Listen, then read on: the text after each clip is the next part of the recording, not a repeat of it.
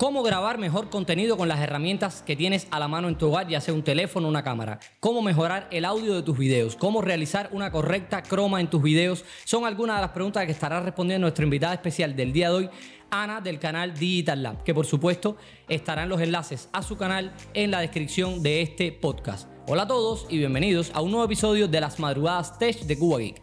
Pero antes de comenzar con el episodio, vamos con la intro y comenzamos.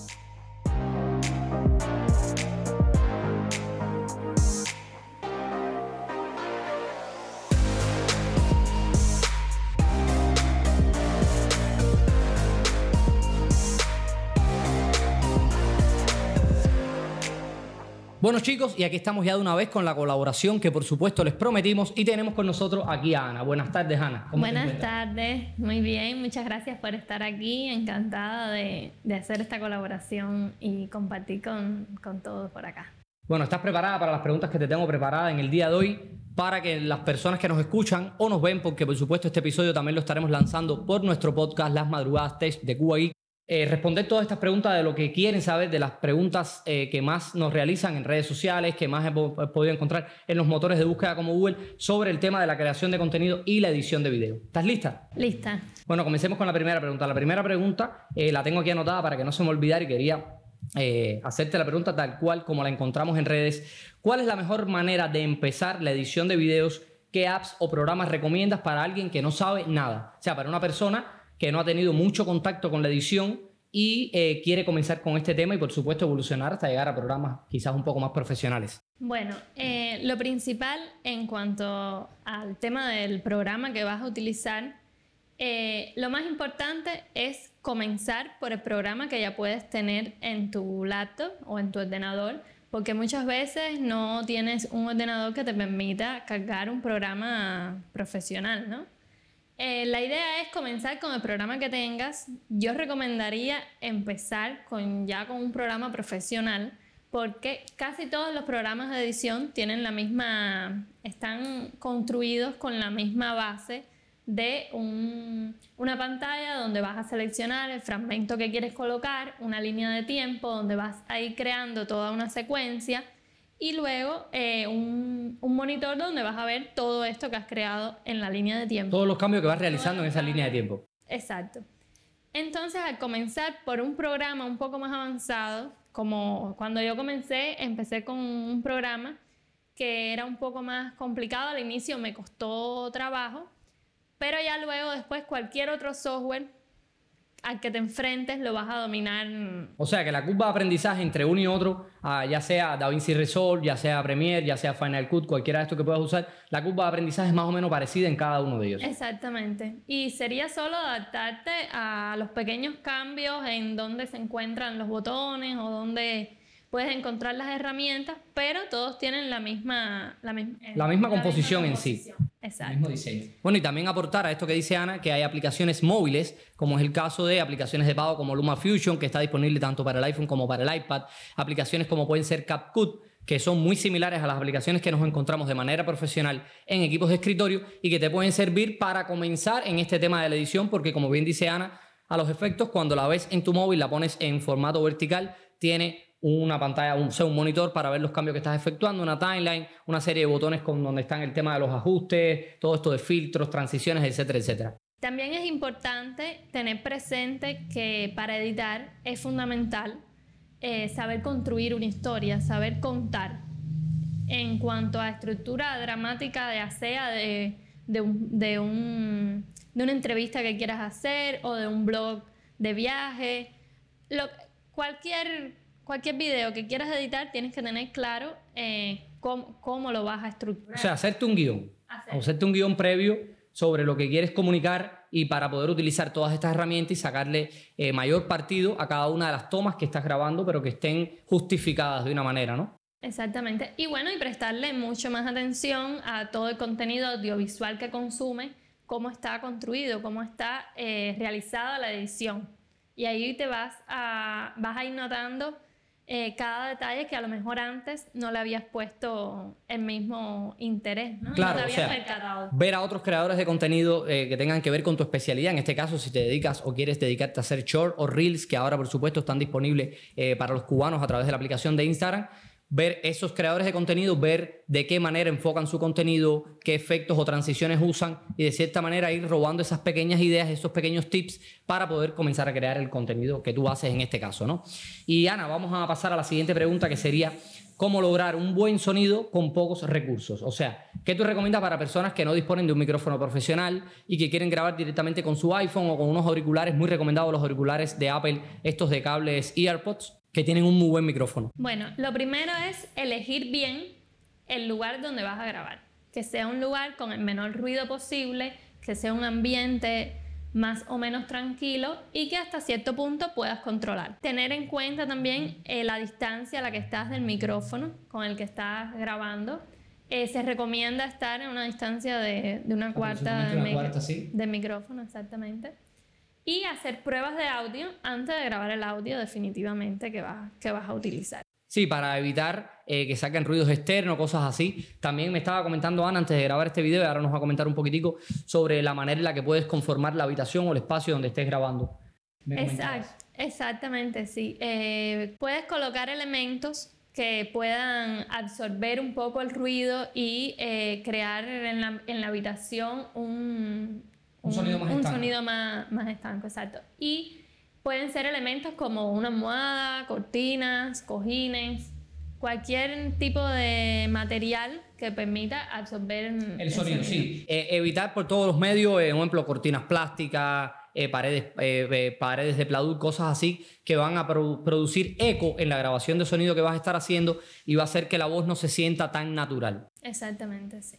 Bueno, y vamos a pasar a la siguiente pregunta que sería, ¿qué horas del día son las mejores para una mejor iluminación en los videos o qué tips tienes para lograr que un video de un aficionado se vea bien sin usar lámparas o ningún aparato costoso? Esta es una pregunta que me alegro mucho de que la hayan hecho nuestros suscriptores y que yo también quería hacerte, porque muchos recomiendan que el mejor momento para grabar es el momento del día de mayor iluminación, pero he estado escuchando por ahí de que hay otros momentos del día en que la iluminación quizás no es la mejor, pero sí es la mejor para grabar en este caso. Sí, porque eh, si grabamos en horarios bien tempranos en la mañana o, o ya cayendo la tarde, hay una luz eh, que es la luz conocida como la luz ideal, porque es una luz muy limpia, muy como filtrada, ¿no?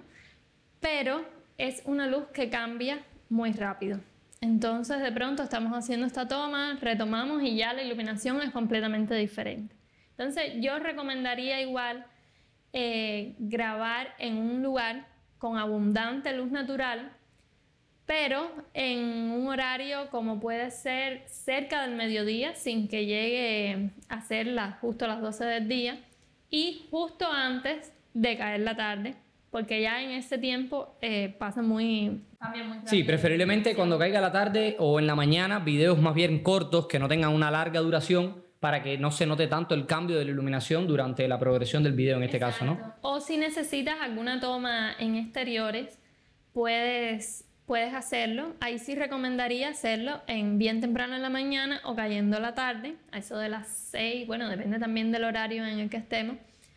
Pero eh, que sean tomas que puedan salir de, de una, ¿no? Que sea solo una toma o momentos muy particulares. Si es algo que sabes que te va a llevar varia- un tiempo de grabación, ya sea por varias tomas o porque es un poco largo, sí recomendaría este otro horario del que les hablaba. No, muy interesante esto que nos cuenta Ana porque sí, eh, muchos nos preguntaban eh, sobre esta pregunta, en este caso que estuve eh, haciéndola Ana, y era con el tema de la iluminación. Y también un detalle importante es evitar, por supuesto, cuando grabas con equipos que no son profesionales, como es el caso de nuestros móviles, evitar mucho las contraluces, evitar reflejos, evitar todas esas cosas, por supuesto, para que la grabación salga lo mejor posible y puedan eh, hacer uso de ella, ¿no? Y vamos a pasar a la siguiente pregunta que sería, ¿cuál es la forma de lograr un buen recorte en una croma key de color? O sea, ¿cuál sería el color más acertado o qué elemento natural se pudiera utilizar para efectuar correctamente una croma?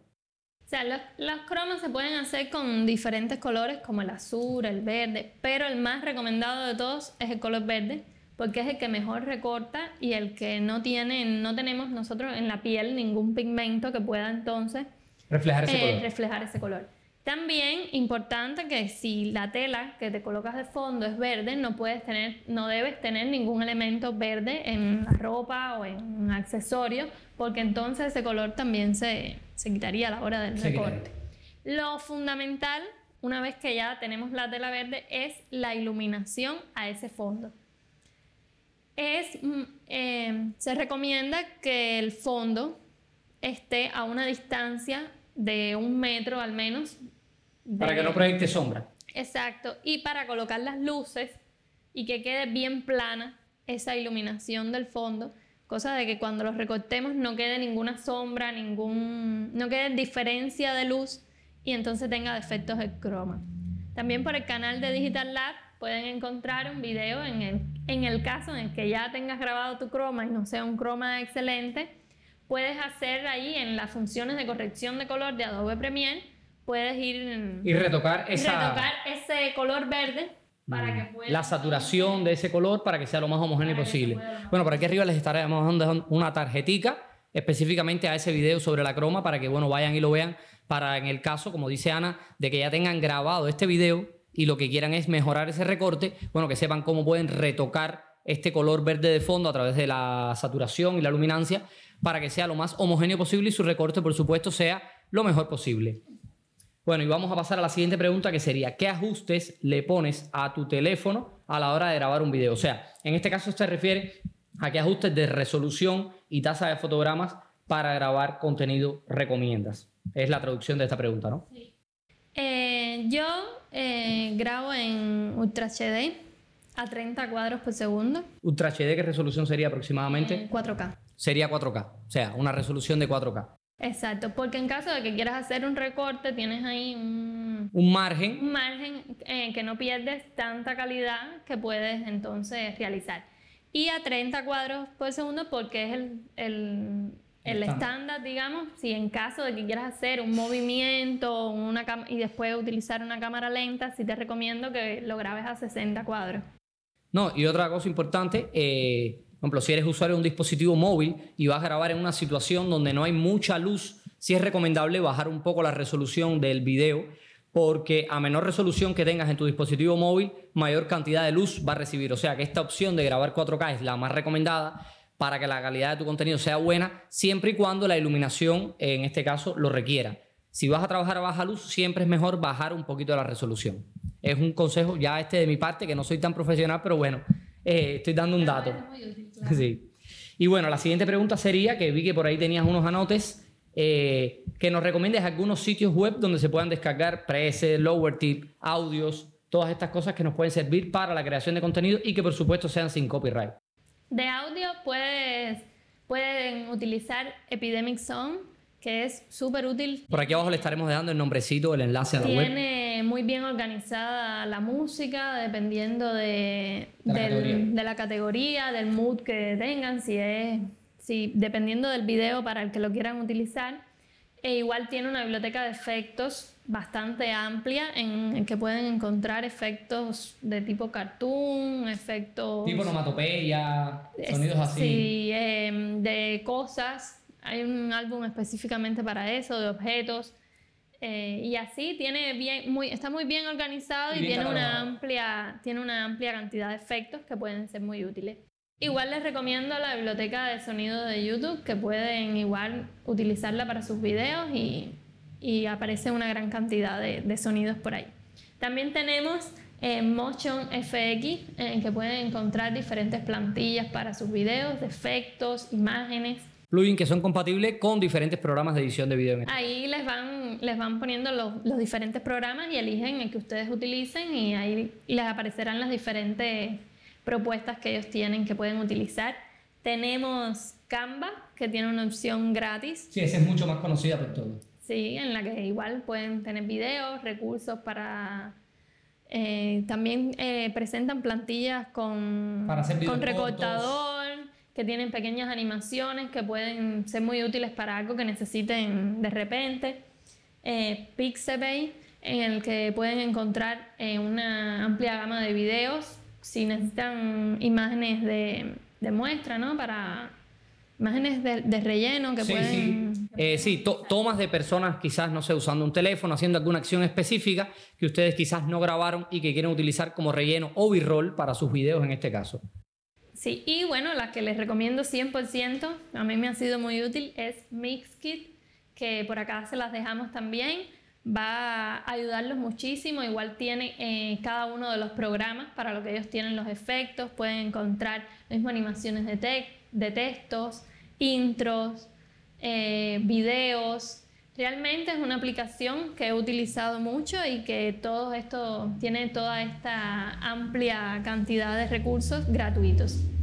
No, no, muy interesante. Y por supuesto, los enlaces a todos estos eh, sitios que nos comentaba Ana por aquí los tendrán en la descripción de este episodio para que puedan ir y visitarlo y comenzar a descargar estas eh, plugins, presets, escenas, lo que quieran. Y bueno, vamos a pasar a la siguiente pregunta, que sería la última de este episodio, que es, ¿cuál tú crees que sea la característica que haga a un editor bueno, a una persona que se dedica, ya sea o profesional o de manera no profesional, a la edición de videos en este caso? Bueno, específicamente la edición, casi nunca la persona que edita es la que filmó o la que dirige, vamos a decir, el, material. El material. Por lo tanto, una de las características más importantes que, que, debe tener un editor y que lo va a diferenciar del resto es escuchar. Escuchar qué quiere, ya sea tu cliente o tu, o tu equipo de trabajo. Porque si, si no eres capaz de entender, de conectar con eso que, que quieren lograr, con la idea que quieren lograr, eh, bueno, ya de ahí en adelante el trabajo no va a quedar. O sea, que puede ser muy bueno técnicamente, este, conocer del pie al pa todo el programa, tener 100% conocimiento de plugin efectos, que si no estás en línea o en sintonía con el creador o con la persona que tiene esta idea o lo que quieren transmitir o comunicar, no vas a tener un buen resultado. Y ser muy buen escuchar, ser muy buen comunicador también, porque eh, los editores tenemos la tarea también de convencer al resto del equipo de algo que, que nosotros creemos que puede aportar mucho más a la historia. Entonces, ser capaz de demostrar por qué esta idea que tú estás planteando puede ser mucho, o sea, puede ser mucho mejor en función de, esa, de ese objetivo final que tienen con el, con el video. Esas son las cualidades, digamos, que creo que debe tener un editor principales. Y lo otro, mucha sensibilidad, mente abierta a los cambios que puedan, que puedan surgir en, en el video. A veces tienes una idea concreta de algo que quieres hacer luego te das cuenta de que, de que no, de que como tú pensabas que la podías realizar no es así. Y eh, te ajustas a esa nueva forma y nuevo formato de, de, cambiarlo, ¿no? Bueno, Ana, y ya terminamos con la ronda de preguntas. Es muy contento de que hayas estado aquí con nosotros en el día de hoy. Me gustaría saber qué te pareció, eh, si te gustó estar aquí con nosotros en esta charla. Sí, me ha encantado la experiencia, me ha encantado compartirles un poco de, de lo que pueden ver en mi canal, de estos tips que, que les puedo aportar y que son preguntas frecuentes que, que, tengan. Y bueno, ha sido una experiencia de mucha retroalimentación porque igual eh, todo este tiempo que hemos compartido aquí frente a ustedes y, y el, que no, eh, y el que no han visto ha sido muy útil y, y, estoy feliz de estar por aquí y espero volver pronto también. No, nosotros muy contentos de que Ana haya aceptado esta colaboración y también vamos a dar la premisa aquí de que tenemos una invitación al canal de, Digital Lab para grabar un video con Ana que por supuesto los mantendremos al tanto mediante nuestras redes sociales. en la descripción de este video tendrán los enlaces a las redes sociales y al canal de YouTube de Ana para que vayan y le echen un ojo a todo el contenido que crea, que es súper interesante, hasta yo lo consumo muchísimo para poderle traer contenidos a ustedes a este canal.